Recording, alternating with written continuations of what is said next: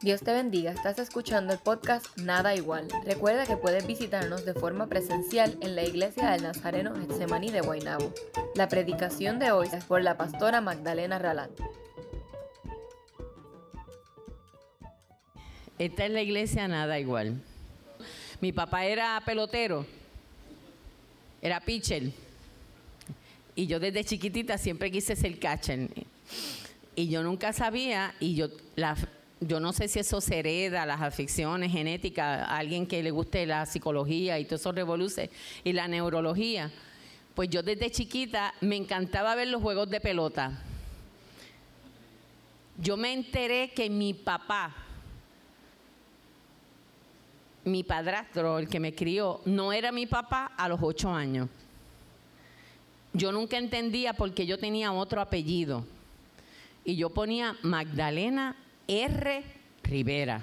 Todo el mundo a lo mejor se pensaba que yo era Rafaela o qué sé yo. Y yo ponía Magdalena R. Rivera.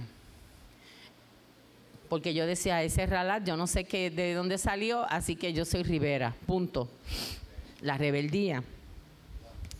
Este, y mi mamá un día me dice, ¿por qué a ti te gusta tanto el béisbol? Yo, mami, yo no sé. Luego después yo me enteré que mi papá era pitcher del Santurce, de los tiburones de la Guadilla, porque él era... Él estuvo en el escuadrón del pánico para aquellos cangrejeros ortodoxos por ahí. Y entonces yo veo a Natalie dándome señales y ustedes acá. Y yo decía, entonces estoy como el pitcher mirando cuál de las señales que me están dando es la buena para poder pichar. Así que, bienvenidos nuevamente. Esta es su casa. Y estamos más que gozosos. La gente me decía anteriormente, pastora, ¿va a haber culto el día 25? Y yo le digo, dame una sola razón para que no hagamos un culto el día 25. Es el día del cumpleaños de Jesús según nuestra tradición. Eso nadie lo sabe, históricamente hablando. Así que nosotros tenemos por costumbre no cerrar la iglesia un domingo. ¿Por qué? Por, porque hay necesitados y las puertas de la iglesia siempre tienen que estar abiertas. Cuando estuvimos en la pandemia, ustedes no saben cuánto pastor y yo sufríamos un domingo pensando que hubiera una persona que estuviera pasando por ahí aborrecido de estar encerrado. O sabrá Dios cuántas cosas que pasaron en estos años de pandemia y que la iglesia estuviera cerrada. Amo a mis hermanos de Zoom, no sé cuántos están conectados. Y lo que voy a decir no es para que ustedes se vayan a sentir mal los que están por Zoom. Cada cual tiene sus situaciones. Este, pero la iglesia es la iglesia. Es donde estamos reunidos. Y es la casa de Dios. Y aunque la gente diga lo que diga, Jesús nunca dejó de congregarse. Él iba a su sinagoga. Y la palabra dice, y, estando en la sinagoga, como tenía de costumbre, él nunca faltó a su culto, porque no sabemos en cuáles lugares él estaba, porque el, el amigo caminaba como loco. Porque Jesús, cuando usted se coge ese mapa del área de Israel y usted empiece, vamos a dar un estudio bíblico de un minuto. Ustedes saben que las la Biblias tienen un montón de mapas en la parte de atrás, ¿verdad? Eso no es que la tengan con ustedes porque tienen que estudiar geografía. No es para que usted haga dibujitos o caminos o X para encontrar un tesoro. Es que para que cuando usted esté leyendo la palabra y hay lugares en ese sitio que le mencionan, usted vaya a esos mapas y si usted se fija, son mapas que han sido actualizados desde el Antiguo Testamento hasta el Nuevo Testamento, para que usted se ubique y vea dónde era que estaba el Señor o cuándo fue la pelea o la o la o dónde estaba David peleando con, con todos los demás filisteos y todo eso. Para eso son esos mapitas que están en la parte de atrás de la Biblia. Así que la iglesia tiene que estar abierta. Luis M. Ortiz Torres nos visita en esta mañana. Él viene de ahí al lado, cerquitita de Morovi. Y este es, sí, yo sé que él está en Estados Unidos y él es el mejor amigo de mi hijo nieto, de mi amado Georgie. Georgie Ayer estábamos hablando de ti. Luego les voy a decir cómo fue que Georgie y yo nos conocimos. No es que Malen Alejandra ni Cocho Cuarto, cómo Georgie y yo nos conocimos, como mi nieto, mi hijo nieto. Yo le digo ahora hijo nieto porque le estaba diciendo yerno y todo el mundo se creía que ya Malen Alejandra estaba casada en un sitio que me oyeron. Entonces ahora le estoy diciendo hijo nieto, después le voy a decir mi yerno nieto, porque es un revolú. Bien. Hoy vamos a estar viendo una lectura en Juan 1, del 1 al 14. Esta se supone que hubiera sido la última reflexión de ese periodo de Adviento.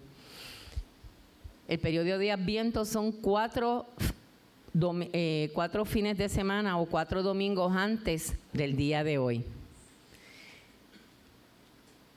Y hoy esa reflexión de Adviento se llama El Dios creador se hace humano. Aleluya. Casi nada, vámonos. Y buscamos en Juan 1, del 1 al 14, y dice, en el principio ya existía la palabra y la palabra estaba en Dios y Dios mismo era la palabra. La palabra estaba en el principio con Dios. Por ella fueron hechas todas las cosas. Sin ella nada fue hecho de lo que ha sido hecho. En ella estaba la vida y la vida era la luz de la humanidad. La luz resplandece en las tinieblas y las tinieblas no prevalecieron contra ella. Hubo un hombre enviado de Dios, el cual se llamaba Juan. Este vino por testimonio para dar testimonio de la luz, a fin de que todos creyeran por él. Él no era la luz, sino que vino para dar testimonio de la luz, la palabra, la luz verdadera, la que alumbra a todo hombre, venía a este mundo. En el mundo estaba y el mundo fue hecho por ella, pero el mundo no la conoció. La palabra vino a lo suyo, pero los suyos no la recibieron. Pero a todos los que la recibieron, a los que creen en su nombre, les dio la potestad de ser hechos hijos de Dios, los cuales no son engendrados de sangre, ni de voluntad de carne, ni de voluntad de varón, sino de Dios. Y la palabra se hizo carne, aleluya, y habitó entre nosotros, bendito sea el nombre del Señor, y vimos su gloria la gloria que corresponde al unigénito del Padre, llena de gracia y de verdad. Santo es el Señor. ¿Cómo no abrir la iglesia hoy, que es el cumpleaños de Jesús, según nuestra tradición? Y seguimos hablando de Juan. Aquí ahora estamos hablando de Juan el Evangelista.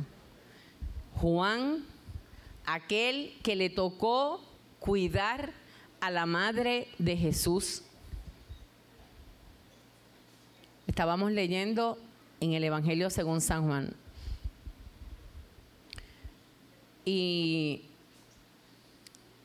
RVC, este Monty, ¿cuál es esa versión que eso... Mm.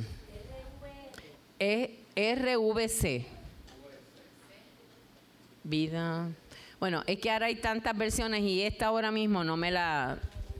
Reina Valera contemporánea. Reina Valera contemporánea. Por eso era que cuando estaban leyéndolo, este, cuando dice palabra en la, nuestra Biblia Reina Valera dice verbo. El verbo es la palabra. Recuerden, aquellos que le encanta la gramática, ¿qué es el verbo en la gramática? La acción, bendito sea el Señor. Y aquí está hablando de todo lo que la palabra, el verbo de Dios hizo. Bendito sea su nombre.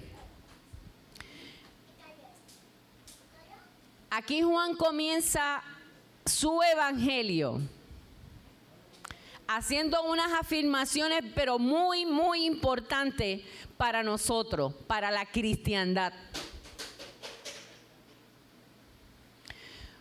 Juan declara, y no estamos hablando del declara que la gente anda por ahí hablando disparate, porque cuando usted declara en un tribunal, lo que usted está diciendo es que usted vio, que usted es testigo de algo que usted vio y entonces usted va a ese tribunal y declara lo que usted vio. Y nosotros, cada uno de los que conoce a Jesús, podemos decir esta mañana y declaramos de que Jesús es nuestro Dios. De que somos testigos y declaramos del poder de Dios en nuestras vidas. Aleluya.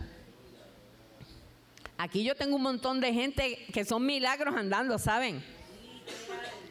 Pero es literal. Allí tengo a Vane, a mi amada Vanessa. Vanessa es un milagro del Señor. Vanessa no se supiera, no se supone que esté sentada ahí. Pero a Dios le plació que ella estuviera ahí. Y ella declara del poder de Dios en su vida porque ella ha sido testigo del poder de Dios, como dice el, el corito, que me encanta. ¿Ok?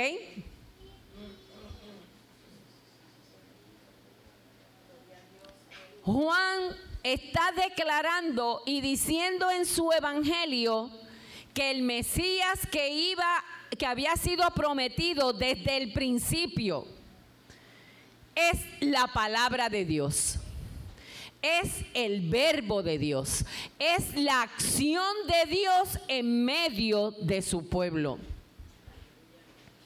Pero no solamente no se queda ahí, sino que afirma que Cristo es Dios mismo. Y la cabeza hace...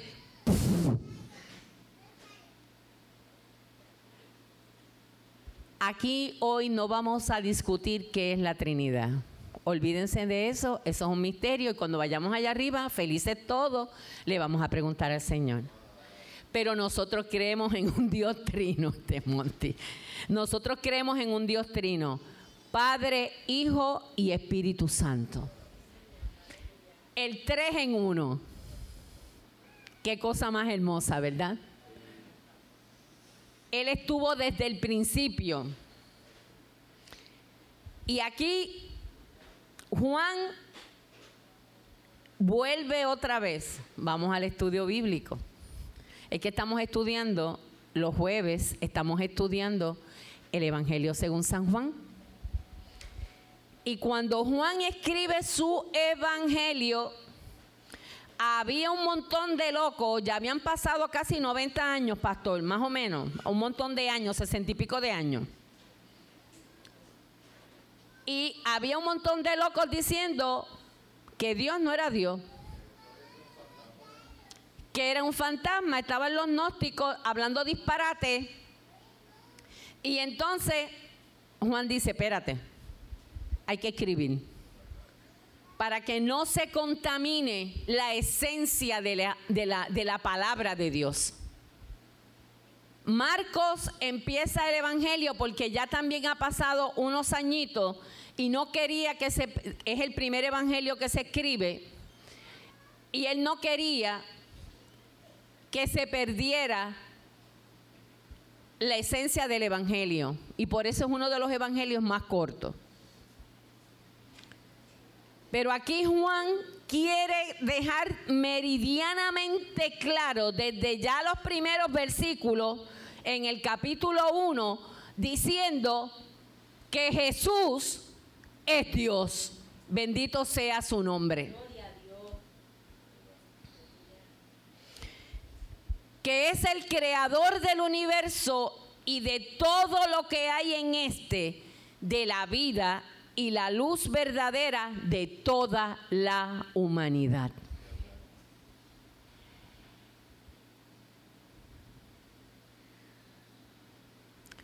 Ahora vamos a hacer un ejercicio muy hermoso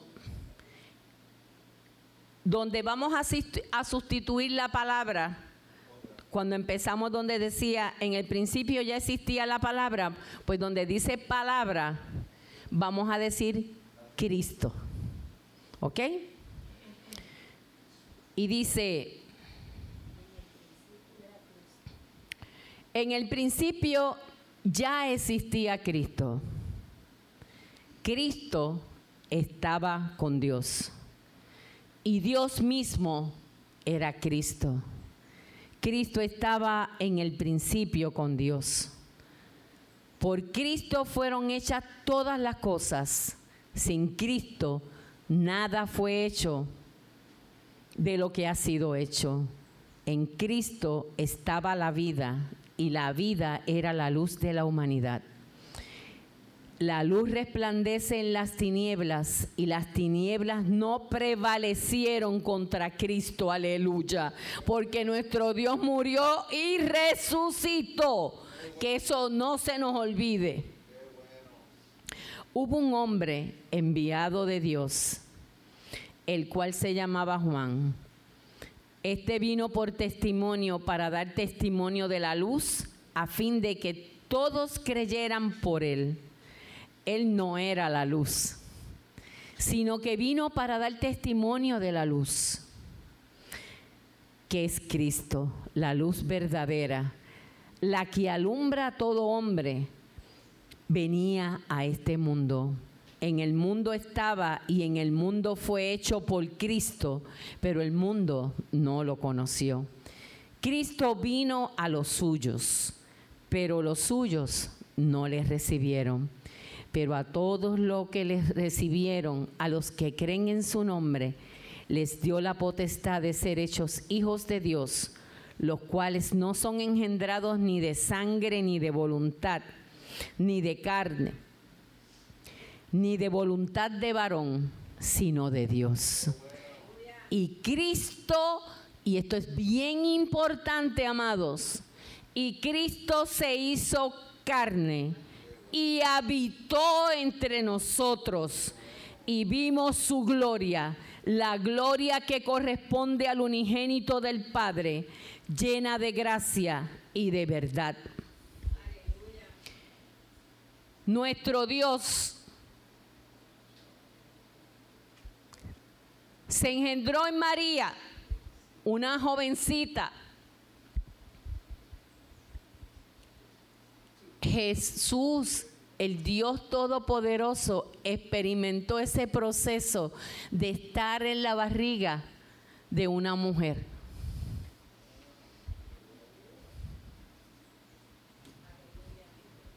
Él nos creó Él hizo ese proceso con entre Adán y Eva, ¿verdad? Y nació. Y ese pequeñito bebé vulnerable, que cualquiera puede hacerle daño y por eso es que mamá y papá estamos ahí al lado todo el tiempo chequeando y abuelo y abuela estamos chequeando y Malen Alejandra ya tiene 20 años, Dios mío, santo. Y todavía yo chequeo cuando está Malen Alejandra en un sitio y yo chequeando dónde está Malen Alejandra, porque todavía la veo como en Pampa y caminando alrededor mío. Y ella me dice, abuela, estoy aquí. Pues así mismo, ese Dios tan grande y tan maravilloso que creó todo lo que nosotros vemos, ¿dónde estamos? Se hizo un bebé vulnerable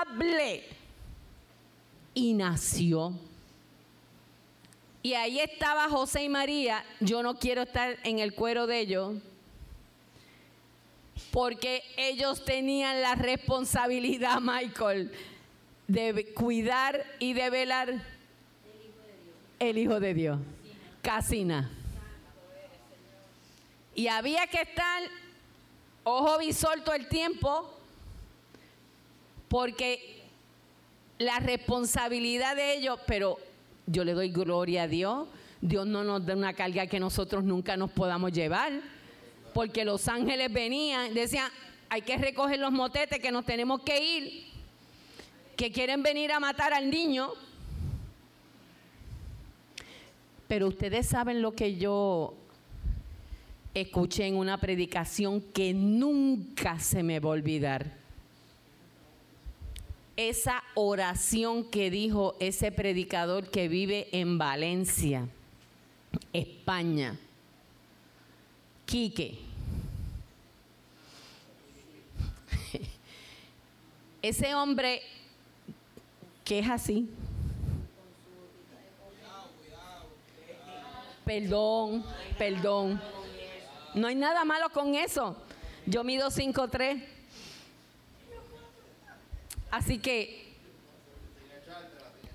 sin echármela. En una de las de mi mamá,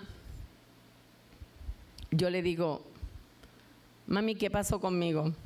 salí igualita a ti. Con lo único que me dieron dos pulgadas o tres más que a ti. Y me dice, yo me arrodillé. Mi mamá tenía una fe grande y esa fe me la impartió. Ella se arrodilló y dijo, que no saque nada de su papá y que se parezca a mí. Y, y yo le digo, ¿eres una mujer de fe? Gloria a Dios porque salí igualita a ti. Pero Dios sabe, Dios no le da alas al pájaro ponzoñoso, porque yo con por lo menos con un 5-8 y los ojos de mi papá, todavía ustedes estuvieran orando por mí, para que estuviera en el Evangelio. Dios no le da alas al pájaro ponzoñoso, decía mi abuela. Fuerte, fuerte. Pero esa responsabilidad, volviendo a José a María, se la dio a aquellos dos campesinos para cuidar al Hijo de Dios. Yo quiero que ustedes se lleven hoy en su cabecita, bien importante. Jesús vino y se hizo carne por ti y por mí. No era un fantasma, no era un espíritu, no era Superman que tenía kriptonita. Porque mira que la gente se inventa disparate. Era un ser humano como tú y yo. Y Jesús, ese Dios tan y tan maravilloso que se hizo hombre, se hizo carne, sabe por lo que tú y yo estamos pasando en este momento. Bendito y alabado sea el nombre del Señor. Porque cuando nosotros vayamos delante de su presencia, nosotros no vamos a tener, y en el, día del juicio, no vamos a tener excusa de decir, es que tú no sabías lo duro que era estar viviendo en la tierra. Y menos en Puerto Rico. Aleluya. Padre, ten misericordia de nosotros en el 2023. ¿Cuándo es que son las elecciones? El 2024. Sigue teniendo misericordia de nosotros, Señor. Tú no vas a ir delante del Señor a darle una sola excusa. Porque ese Dios tan maravilloso se hizo hombre, se hizo carne. Se le pelaban los pies cuando caminó por Israel.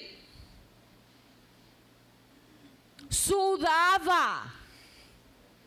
Y como dice mi hijo Michael, no sudaba agua destilada, agua bendita. No, sudaba, le daba calor, le daba sed, le daba hambre. A Jesús le encantaba comer y ustedes, ahora no me acuerdo qué evangelio es, lo, lo, acusaban de ser un comilón. Porque él se iba, cuantas fiestas lo invitaban por allí, él iba. Él era puertorriqueño. Aleluya, mi alma adora. Está diciendo malencita para los que están en Zoom y los que están oyendo. Ahora es que me acabo de acordar de que están grabando el sermón. Aleluya. Pero no me importa. Y ese gran Dios estaba con los que necesitaban. Él no se pasaba con la élite de Israel. Me encanta esa palabra, Monty. Tenemos que ser oportunistas. Y cuando decimos oportunista lo vamos a decir en el buen sentido de la palabra porque él aprovechaba cualquier oportunidad para presentar el Evangelio, para decirle a la gente que tenían que cambiar, para decirle a la gente que Dios se había hecho carne en medio de ellos y que les iba a dar salvación, bendito sea su nombre. ¿Dónde estaba él? Con la samaritana. Miren, amado, esta semana yo tuve que hacer un registro. Lo que me pasa a mí no le pasa a nadie.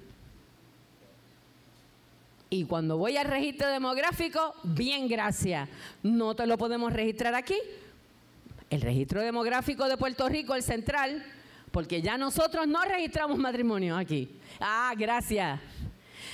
Y ninguno de esos papeles te faltan, todo está mal. Lo único que está bien fue lo que tú llenaste. Gracias.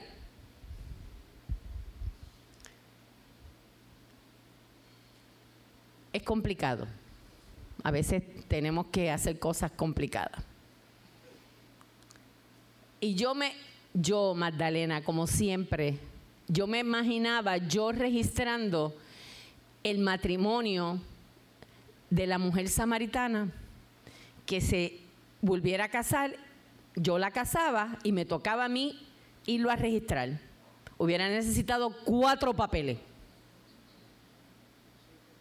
no cinco papeles, porque era, cinco maridos había tenido. Lo que pasa es que la lista te da como para casi cinco, no, tres matrimonios. El problema son los hijos. No sabemos cuántos hijos tenía la samaritana. Si tuvo hijos, eso se quedó en otro lado.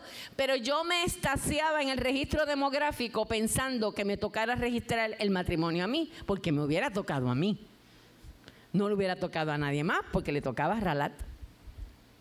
Pero volviendo a Jesús, y usted va, a decir, la pastora le hace falta otro shot de café, eso es verdad, de café negro y puya, porque así es que me lo tomo. No me lo tengo que tomar puya porque tengo a Marta detrás de mí como Herodes. Mi alma adora a Dios. Pero ayer me estrellé. Yo testifico que ayer me estrellé, Marta, si estás por ahí. Si no, se lo pueden chotear. Me estrellé. Pero me lo tengo que tomar puya porque el azúcar y yo no podemos estar juntas, según Marta, y los carbohidratos. Pero yo quiero, y se lo traigo en son de broma, porque yo lo que yo le estoy diciendo a ustedes es serio. Y a veces las cosas más duras las tenemos que decir sonriendo. Usted no tiene una sola excusa.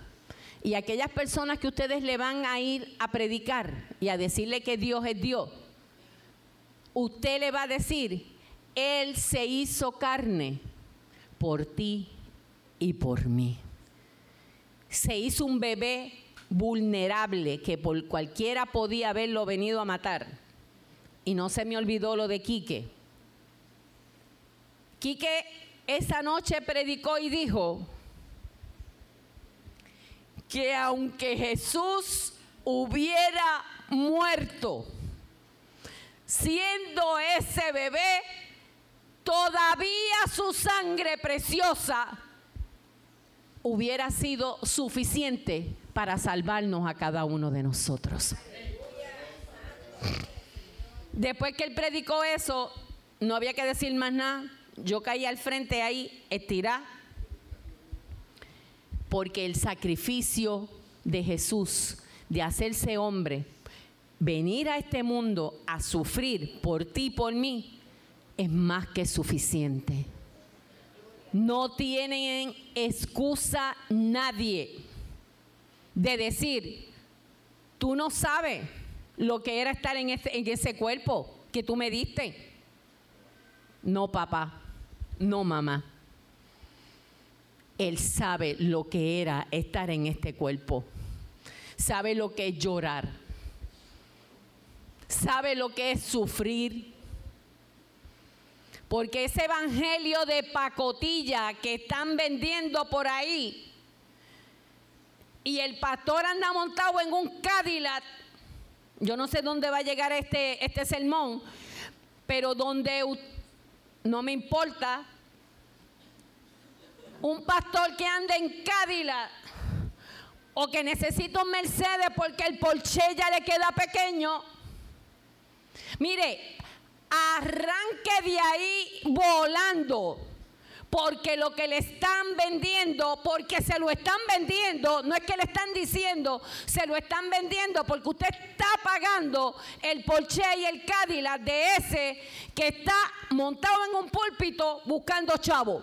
Porque es un buscón o una buscona. Cristo, yo viendo a mi Señor, cómo Él vivió, porque un atrevido una vez me dijo, si Él hubiera estado en este tiempo, hubiera montado en un Cadillac, yo le dije, eres un hijo de Satanás, el Señor te reprenda. Te reprendo en el nombre de Jesús. Porque ese dinero se puede utilizar en tantas cosas.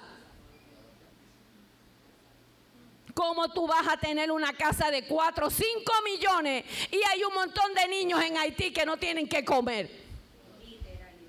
¿Cómo tú me puedes decir eso a mí? ¿Cómo tú me puedes decir a mí que yo puedo estar en jet para ir a predicar la palabra y tengo un montón de niños en Nicaragua que la fila me llega hasta allá abajo y estoy orando encima de un caldero diciéndole a Dios, Padre, multiplique esta comida. ¿De qué estamos hablando? El Evangelio no se vende. El Evangelio costó un Cristo, aleluya. Un Cristo todopoderoso. ¿Cómo usted me va a decir a mí que el dinero es más importante?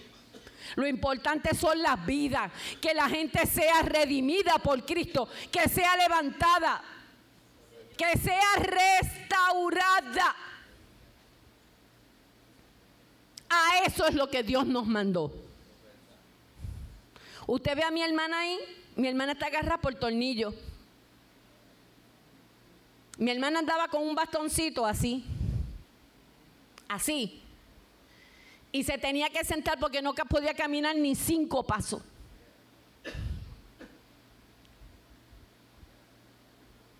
Y yo creo que la rodilla, los meniscos y los del pastor, que casi ahora no nos podemos tirar de, de, de, jodilla, se me fueron orando por ella. Pero yo creí en lo que el Señor me dijo cuando yo me convertí. Cree en el Señor Jesucristo y serás salvo tú y tu casa. Usted sigue orando ¿Verdad, Isa? Ah, Estela, hay que seguir orando. No es fácil. Carola, hay que seguir orando. Sandra, hay que seguir orando. Él nos hizo unas promesas y yo le creo. Aunque el pastor diga siempre que mi fe raya en el ateísmo, no me importa. Jesús vino a salvarte a ti y a mí. Estamos claros, ¿verdad?, de que Jesús es hombre. Que tuvo tres años de su ministerio oficial, porque yo me imagino que él nunca paró de estar haciendo la obra que tenía que hacer en su juventud. Todas las dudas que usted tenga, sígala apuntándola acá y se las contestan allá. ¿Ok? Cristo Jesús, el bebé indefenso que le nació de la joven María en Belén de Judea, es Dios, nunca se les olvide. Y es el creador de todas las cosas que existen.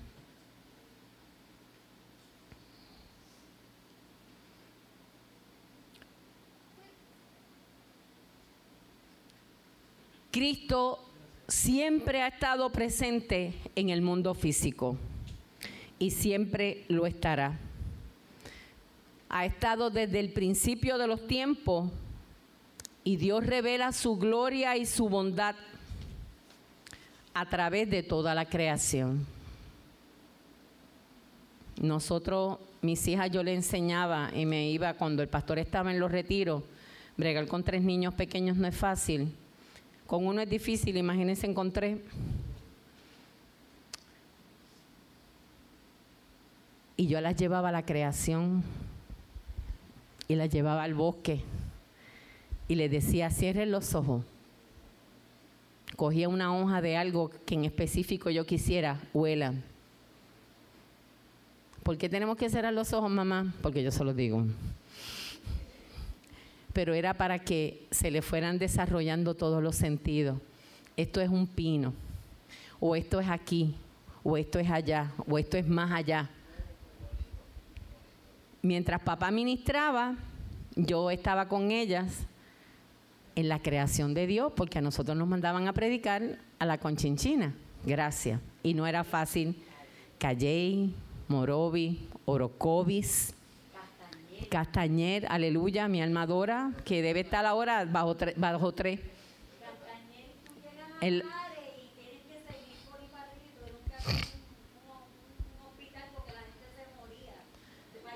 ellos tienen un pueblo. Tú puedes decir que Castañer es un pueblo. Literal. Castañer. Está en Transjuntas y Lares. Y ahora debe estar menos tres el frío que hace es una cosa que ustedes no tienen. Amén. Ajá. Y dice, y no hay un rincón en este universo en el que nuestro Dios no esté presente. Así que ninguno de ustedes ni yo estamos solos. Porque Él prometió que, que iba a estar con nosotros todos los días hasta el fin del mundo. Cuando usted se cree que la cosa está bien mala, estoy solo, estoy sola aquí, usted le va a decir al enemigo de las almas, enemigo mentiroso, yo no estoy sola, yo no estoy solo, porque mi Cristo me prometió que iba a estar todos los días conmigo hasta el fin del mundo. En el Salmo 139, versículo del 7 al 12 dice, no es posible esconderse ni huir de la presencia de Dios. Dios está en todo lo que ha creado. En ocasiones escucho a los cristianos expresarse como si Dios no estuviera presente en el mundo. Como si por la maldad que existe, Dios ya no puede estar. Te tengo que decir en esta mañana y te tengo que recordar que no hay tal cosa como ausencia de Dios. Dios siempre ha estado, está y estará presente en cada rincón del universo que creó y en cada ser viviente que existe en el universo. Mi alma alaba a Jehová. Santo es el Señor. A los que están en el podcast, en algún momento oirán esto. Me acaban de traer media taza de café puya. Café puya para los puertorriqueños, porque puede ser que este sermón llegue a un lugar que nadie sepa lo que es un café puya. Es café negro, prieto y cargado, sin azúcar. Así que gloria a Dios. Ay, es bien importante que esté caliente. Mi alma adora a Dios. Qué bueno. Dios es, eh, Dios es maravilloso. Esta es la mejor iglesia que hay. Lo siento por los demás.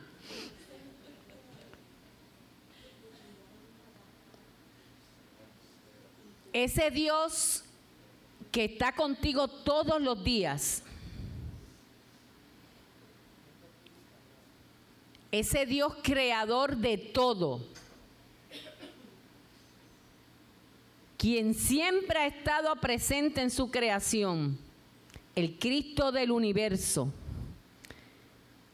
sin ninguna otra razón que no fuera el amor que siente por ti y por mí, decidió dejar a un lado todo su poder, y esto me mata, y descender.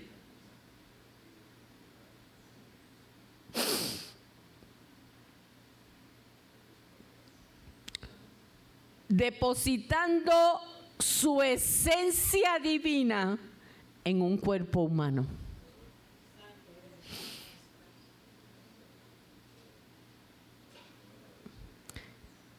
El Dios para quien no hay tiempo se limitó al nuestro.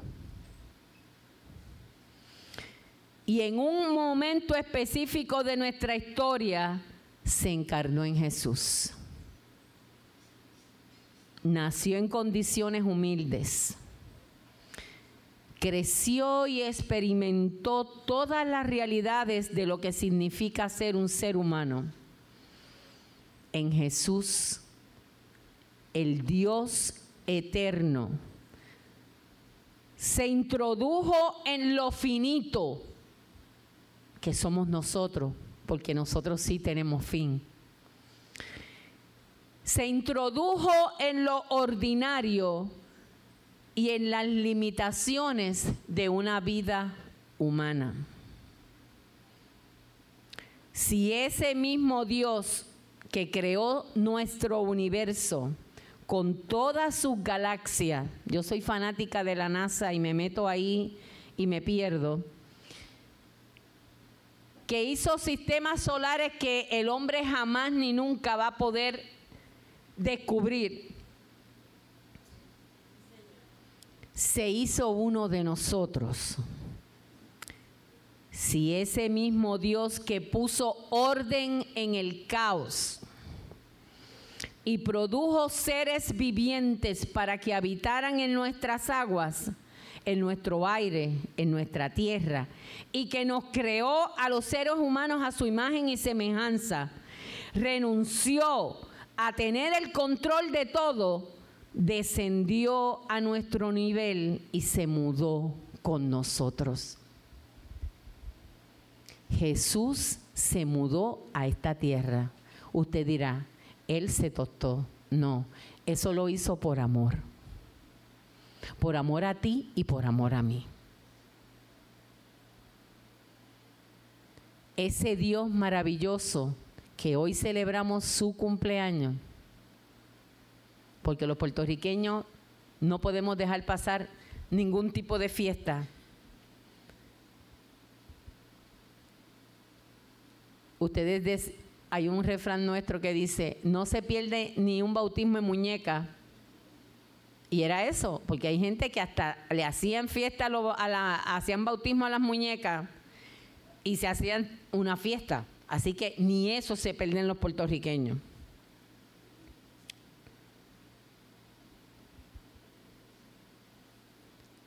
Durante la vida de nuestro Dios no se dedicó a trepar la escalera del éxito.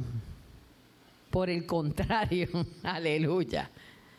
Durante sus primeros 30 años de vida permaneció prácticamente en el anonimato y se despojó a sí mismo y tomó forma de siervo, como dice en Filipenses 2.7.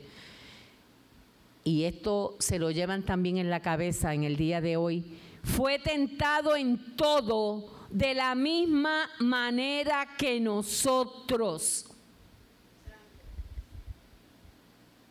Hay cosas que yo puedo decir en esta mañana que a ustedes les, van pueden sonar muy fuerte, no lo voy a hacer.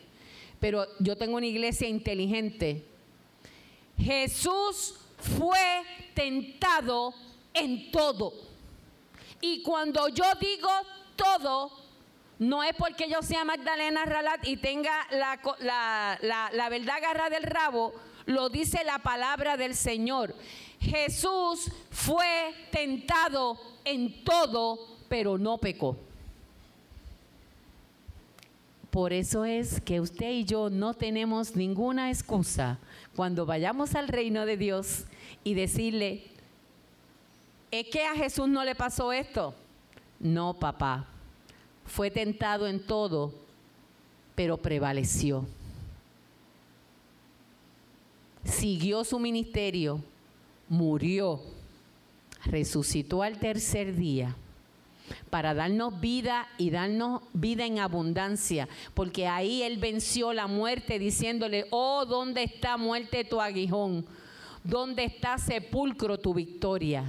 Ninguno, porque Él resucitó para darnos vida a ti y a mí y hacernos nuevas criaturas. Y esto es un proceso. Usted viene aquí al frente, acepta a Jesús o acepta a Jesús donde sea. Donde sea. Pero usted no, no es un así, un chasquido de los dedos y que usted va a cambiar de hoy a mañana. No. Todos los días tenemos que cambiar todos los días, todos los días.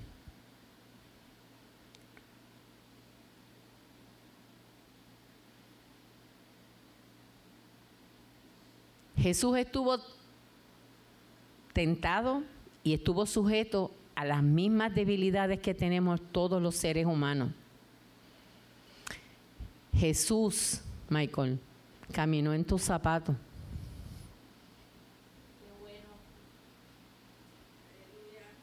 y en los míos.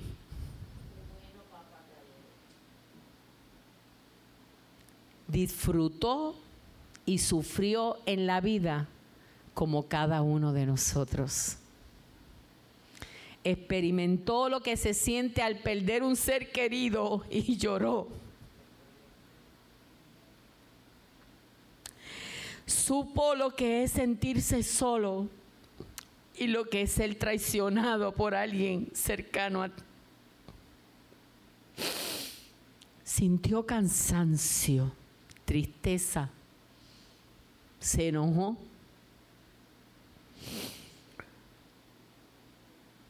Y tuvo temor.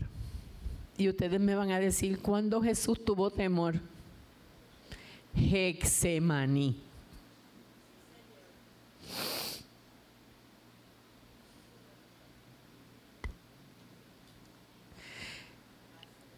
ese día, que es uno de mis días favoritos dentro de la Biblia, Yonisha, todavía puedo hacer esto, ¿verdad? La semana que viene no. Eso es un código entre ella y yo. En la iglesia el domingo que viene quizás hayan peinillas en la entrada, pero eso lo dejamos para el domingo que viene. Jesús tuvo temor. Hexemaní. Él andaba con su corillo. Andaba con el corillo. Estábamos encendidos en la fiesta, Bien contentos, comimos y estábamos prendidos. ¡Oh, qué bueno! Jesús les lavó los pies. Oh, Padre, no, ¿cómo va a ser que tú me vas a lavar los pies a mí? Yo te tengo que lavar los pies a ti. Y tú no lo vas a hacer, lo voy a hacer yo. Y les dijo al corillo, después que salieron del sitio donde celebraron la Pascua, me voy a orar, estén pendientes, velen. Esa misma noche dijo, me van a vender. El que come conmigo en mi plato, me va a vender. Literal. Y se fue a orar. Quédense velando. Se fue a orar. Allí mi Señor tuvo temor. Él sabía a lo que se enfrentaba. Lo iban a capturar para irlo a matar. Qué lindo. Íbamos a estar bien tranquilos, gozándonos en Hexemaní. No, asustado, temeroso, porque se enfrentaba a la muerte. Y dice la gente lo que entiende es que la presión de, del miedo y de todo lo que él iba a pasar era tan grande que sudó sangre por los poros y obviamente por los ojos. Tuvo miedo. Y le dijo al Señor, ¿hay alguna posibilidad de que yo no pase esto?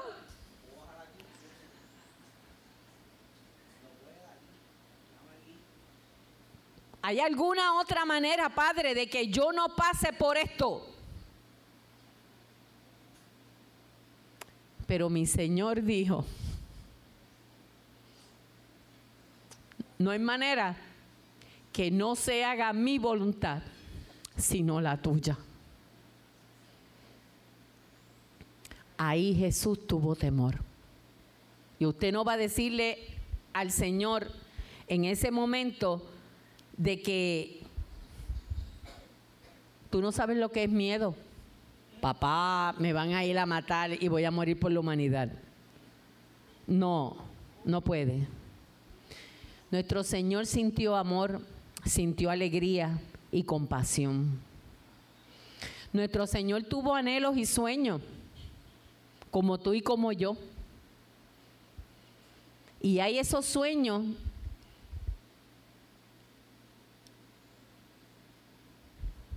que son maravillosos, pero en cada uno de esos sueños que tú tienes, mira a ver en ese mapa que tú te trazaste en tu vida, dónde encaja Dios en esos sueños que tú tienes. ¿Ok?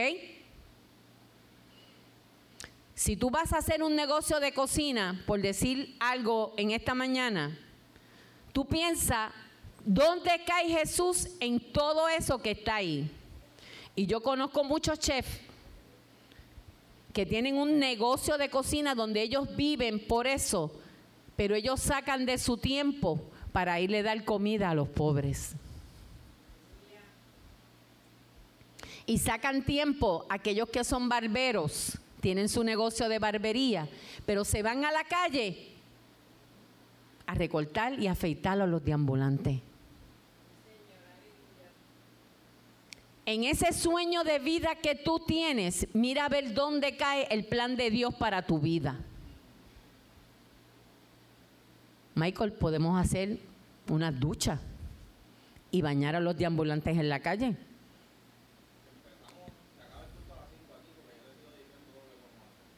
Amén. Así que estoy hablando de un negocio que él quiere abrir que tiene que ver con agua. Pues entonces podemos hacer ducha y bañar a los deambulantes en la calle. Y yo estoy en una esquina dándole comida con Carmín. Qué bonito, ¿verdad? Ready. Y mi hermana que recoge cuánta cosa hay y ella les hace unos paquetitos de ropa y se los da. Y Malencita les canta. Yo no sirvo la comida. Recuerden, yo les hago la comida y ustedes la sirven porque yo lloro. Amén. Sí, no, la mojo. con las lágrimas. El Cristo del universo, y ya estamos terminando, vino a nosotros como Jesús de Nazaret. Para enseñarte a ti y a mí lo que es la imagen de un Dios hecho hombre. Siendo completamente Dios, porque Él no dejó de ser Dios, fue completamente humano. Con su vida y con cada una de sus enseñanzas, Jesús nos mostró que podemos reflejar la naturaleza divina de nuestro Creador, aun siendo seres humanos, frágiles e imperfectos.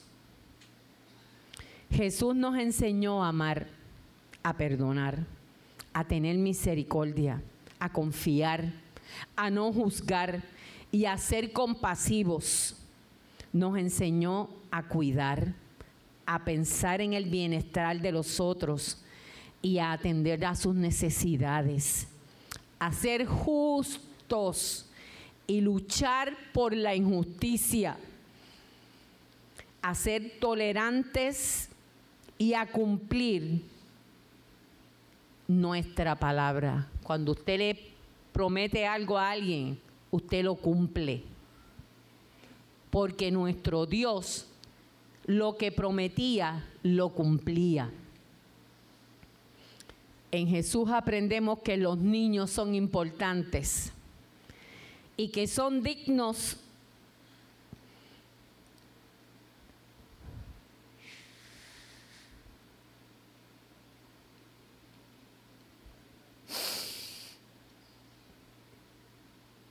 dentro de nuestras iglesias. Los niños no molestan. Los niños son el futuro de la iglesia. Y aunque ese futuro grite, brinque y haga 20 cosas, tenemos que respetarlo. ¿Por qué? Porque de ellos es el reino de los cielos. Y si tú y yo no llegamos a ser como niños, no vamos a poder ir al reino de los cielos. ¿Saben por qué? Porque los niños se jalan los pelos, pelean entre ellos y al momento ¿qué pasa? Ellos son panas. Te queremos. Todo está bello, todo está feliz. ¿Cuántas veces pelearon anoche en casa? 500 veces. Había un dinosaurio que era de todo el mundo. Y tres dragones que ni hablemos. Los dragones los mandé a dormir a las dos y media. O a las doce por ahí. Los dragones van a dormir en este momento. Pero ellos siguieron siendo pana. Uno se fue molesto con el otro. Se estaban abrazando y besando. Tenemos que aprender a ser como niños. No podemos tener aguas en posas con nadie dentro de nuestros corazones, porque eso al Señor no le agrada.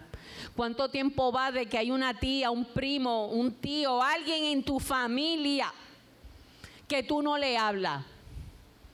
No, me molesté con él y como él no me hace caso, yo tampoco. Yo soy así. Y nos paramos y todo, guapito y todo. Tenemos que amar. Hay, hay relaciones que no dependen de nosotros, que quede claro. No dependen de nosotros. Pero nosotros hacemos lo propio tratar de que eso funcione. Y te lo digo yo, y vuelvo y se los acuerdo, ustedes saben por qué, porque a veces como que en la cabeza no nos cuadra. Tú tienes que amar a todo el mundo, aun aquel que te hizo daño. Aún aquel que te hizo daño, tú tienes que amarlo.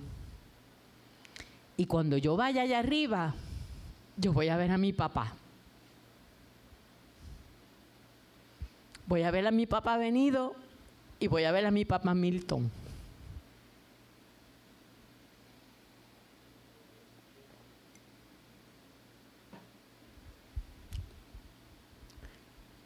Porque yo perdoné de corazón. Y esta negrita que está aquí no tiene aguas en posa con ninguno de los dos. Y fui una niña maltratada, bien maltratada.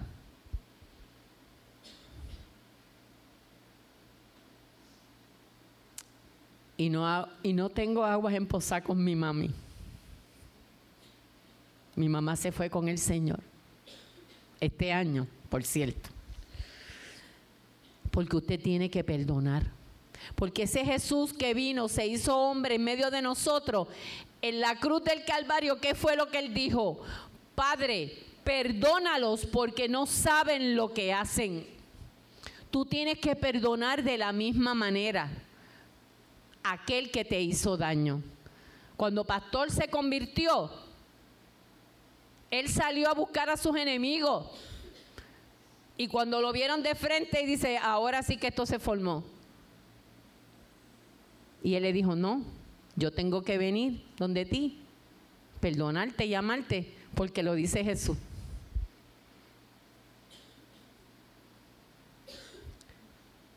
Esto no es un desodorante y para el podcast estoy levantando la Biblia en este momento.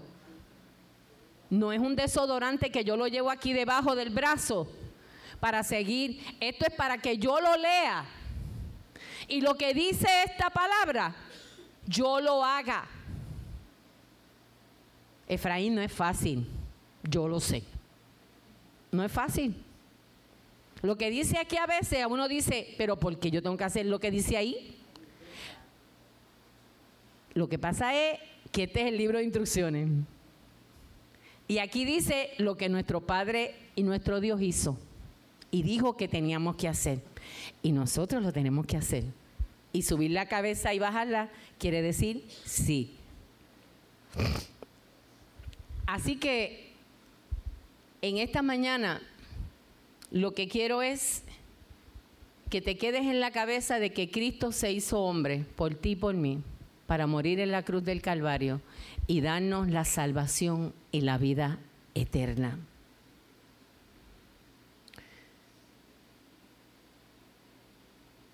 Un dato más que quiero aclarar. En ese día de Hexemaní, que es el nombre de esta iglesia, el Señor nos enseñó a admitir y a enfrentar cada uno de nuestros temores En Jesús aprendemos que todos los seres humanos son dignos de su amor, de su aceptación, de su respeto. Porque aprendemos que todos los seres humanos están hechos a la imagen de Dios. No importa de dónde vengan. El lugar donde estén, o lo que hayan hecho. Cristo es vida, Cristo es luz. Cristo sigue presente en su creación y resplandece su luz en medio de las tinieblas de un mundo que necesita ser restaurado. En esta última parte, un dominicano, un haitiano, un cubano, Cualquier persona de cualquier raza, usted no puede hacer asesión de persona. A mí no me gusta que hagan chistes de los dominicanos.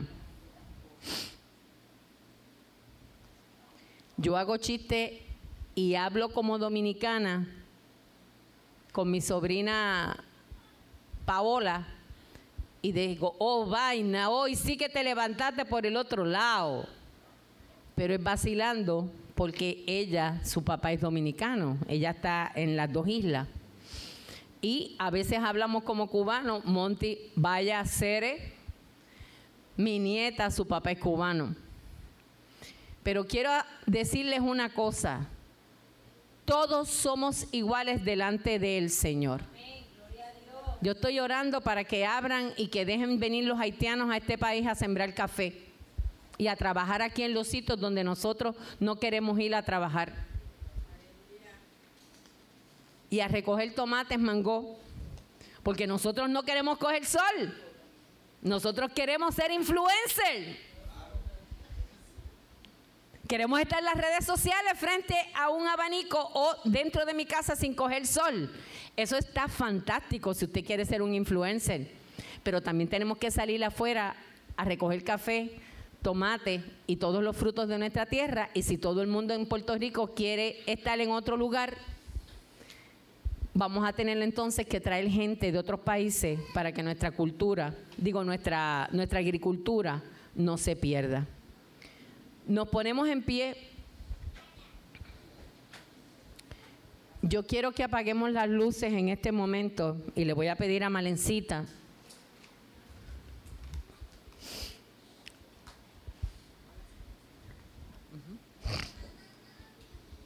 que prenda las cuatro velas que estuvimos utilizando de Adviento.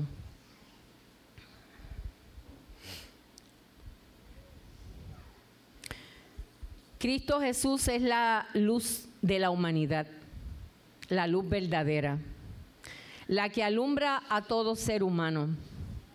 Cristo Jesús es la luz que resplandece en las tinieblas. Las tinieblas no pueden opacar la luz de Cristo, bendito sea su nombre. Esa luz nos guía a la verdad del amor inagotable de Dios que nos creó el que renunció a su poder y descendió para enseñarnos lo que significa ser hechos a la imagen de Dios y mostrarnos que es posible vivir en armonía en todo el mundo creado.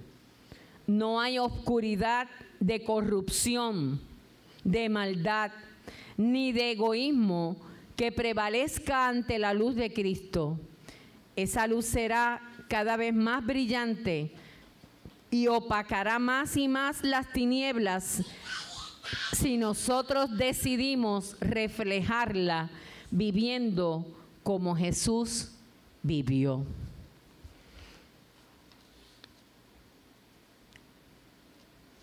Hoy va a ser mi sermón en esta reflexión que hizo nuestra Tamara Zambrana, ella es la esposa del superintendente y también es compañera pastora. Una mujer maravillosa que está pasando unas situaciones bien difíciles, como cada uno de nosotros. Quiero que la pongan en, en sus oraciones, a ella y a toda su familia. Ser superintendente, líder de todas las iglesias del Nazareno, es una responsabilidad muy grande que cae sobre esta familia también siendo una familia pastoral. Y yo quiero en este momento que nos vayamos en oración. Y si hay alguna persona que tiene en esta mañana una situación pero bien, bien difícil, mi fe raya en el ateísmo, como dice mi esposo pastor. Pero yo quiero que en esta mañana tú te vayas con esa certeza de que ese Dios que nació, vivió, murió y resucitó, está contigo y está en esa situación. Y yo te pido que pases aquí al frente y vamos a orar por ti.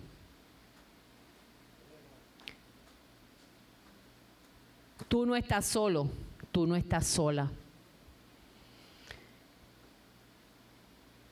Y a veces nos pasa cada cosa.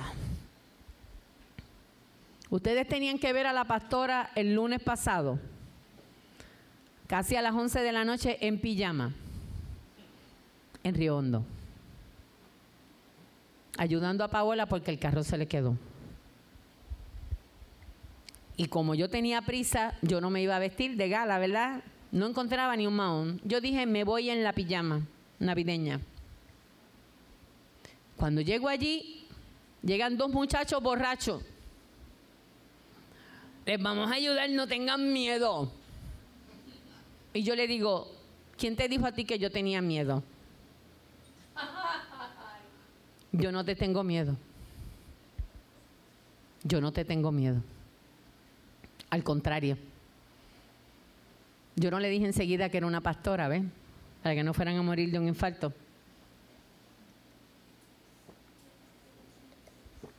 En ese transcurso, bregando con el carro de Paola, bregar con borrachos no es fácil.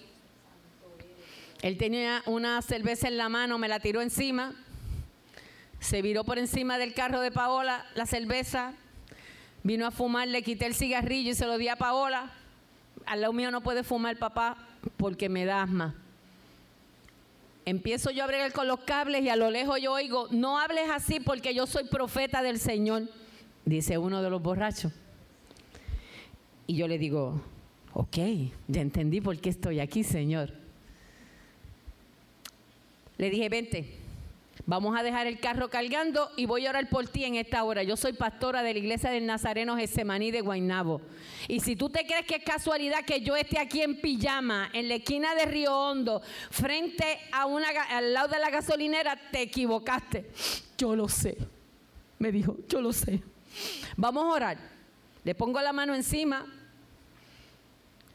Y esto te lo digo porque Dios donde te tiene que ir a buscar, Él va a buscarte como sea y utiliza el que sea para ir donde tú estás. Bendito y alabado sea el nombre del Señor.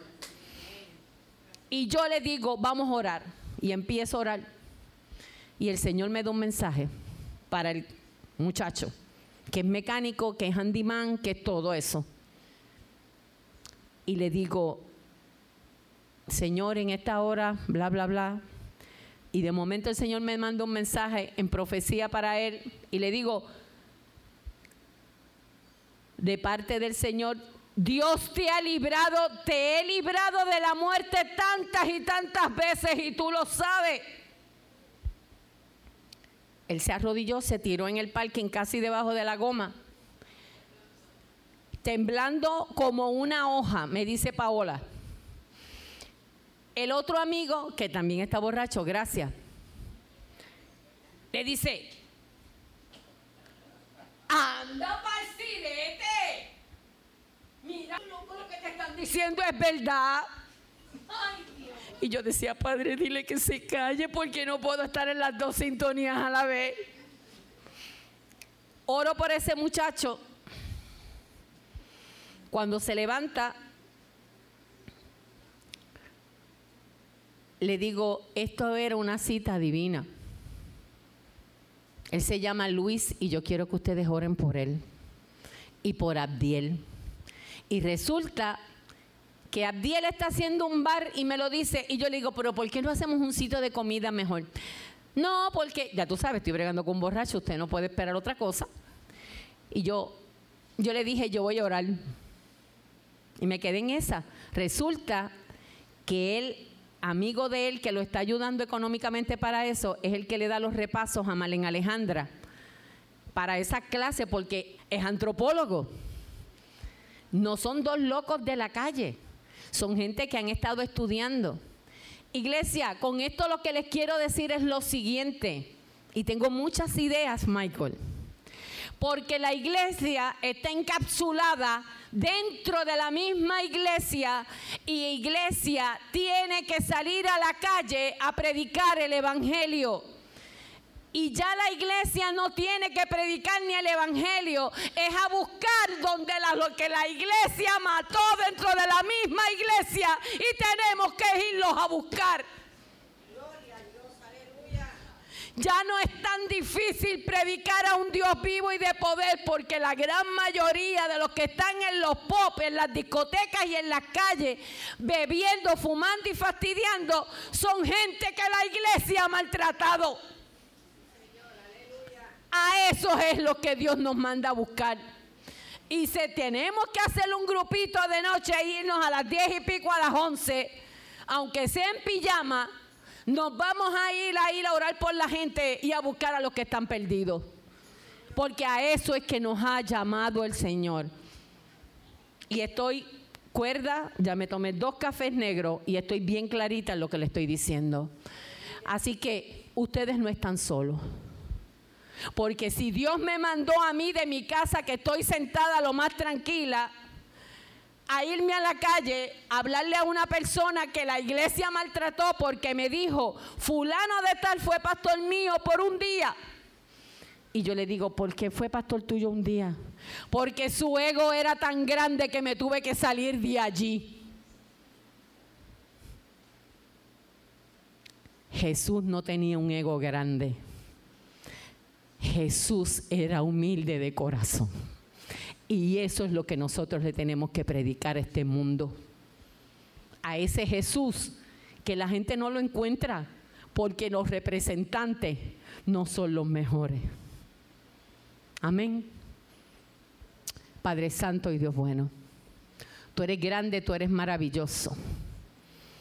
Aquí está Natalie, aquí está mi hija, Malencita, Señor.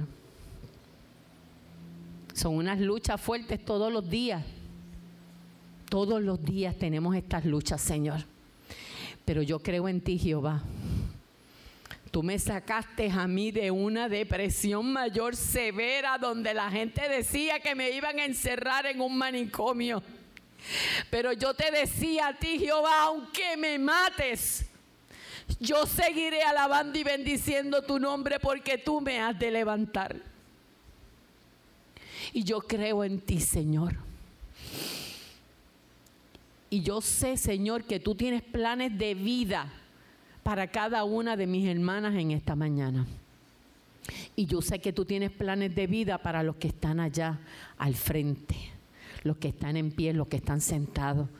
Porque tú no nos dejas solos, Señor. Porque tú me mandaste a mí en pijama a buscar a Luis y a Abdiel. Gente muy inteligente, gente intelectual. Pero tú eres un Dios sencillo, Tú viniste a buscarnos y a salvarnos. Tú viniste a buscar lo que se había perdido. Y yo te doy gracias porque me dejaste ir a orar por esos muchachos en esa noche. Y yo te doy gracias por toda mi iglesia en esta mañana. Gracias por cada uno de los que está aquí y gracias por los que están en el Zoom. Tú tienes un propósito divino para cada uno de nosotros. No es que todos seamos evangelistas, tenemos que ser evangelistas para predicar tu evangelio, pero no evangelistas de tarima, siempre esperando y orando y predicando al garete. No, tenemos que llevar tu palabra a toda criatura, porque así adelantamos tu venida. Mientras más nos tardamos en predicar el Evangelio, más se tarda tu venida. Por eso es que tenemos que orar por nuestros misioneros, Señor. Pero yo te doy gracias por Hexemaní. Porque es un lugar diferente. Nada igual. Y Carol, dile a Pastora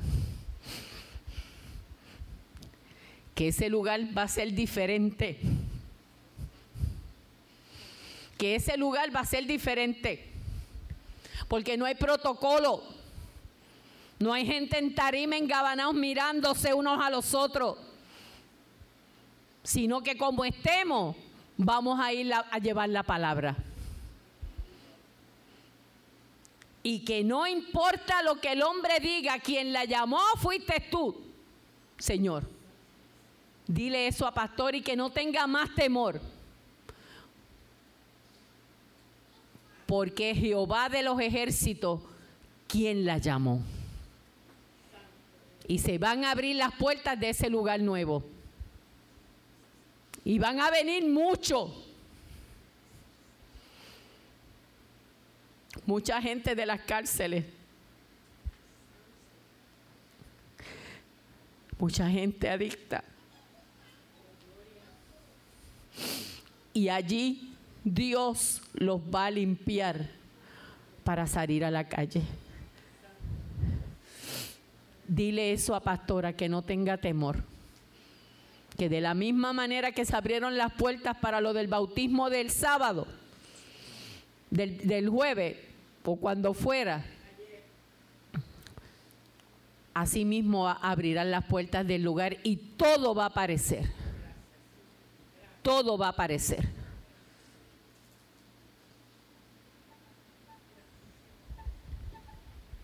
el que se olvida de la historia puede cometer sus mismos errores.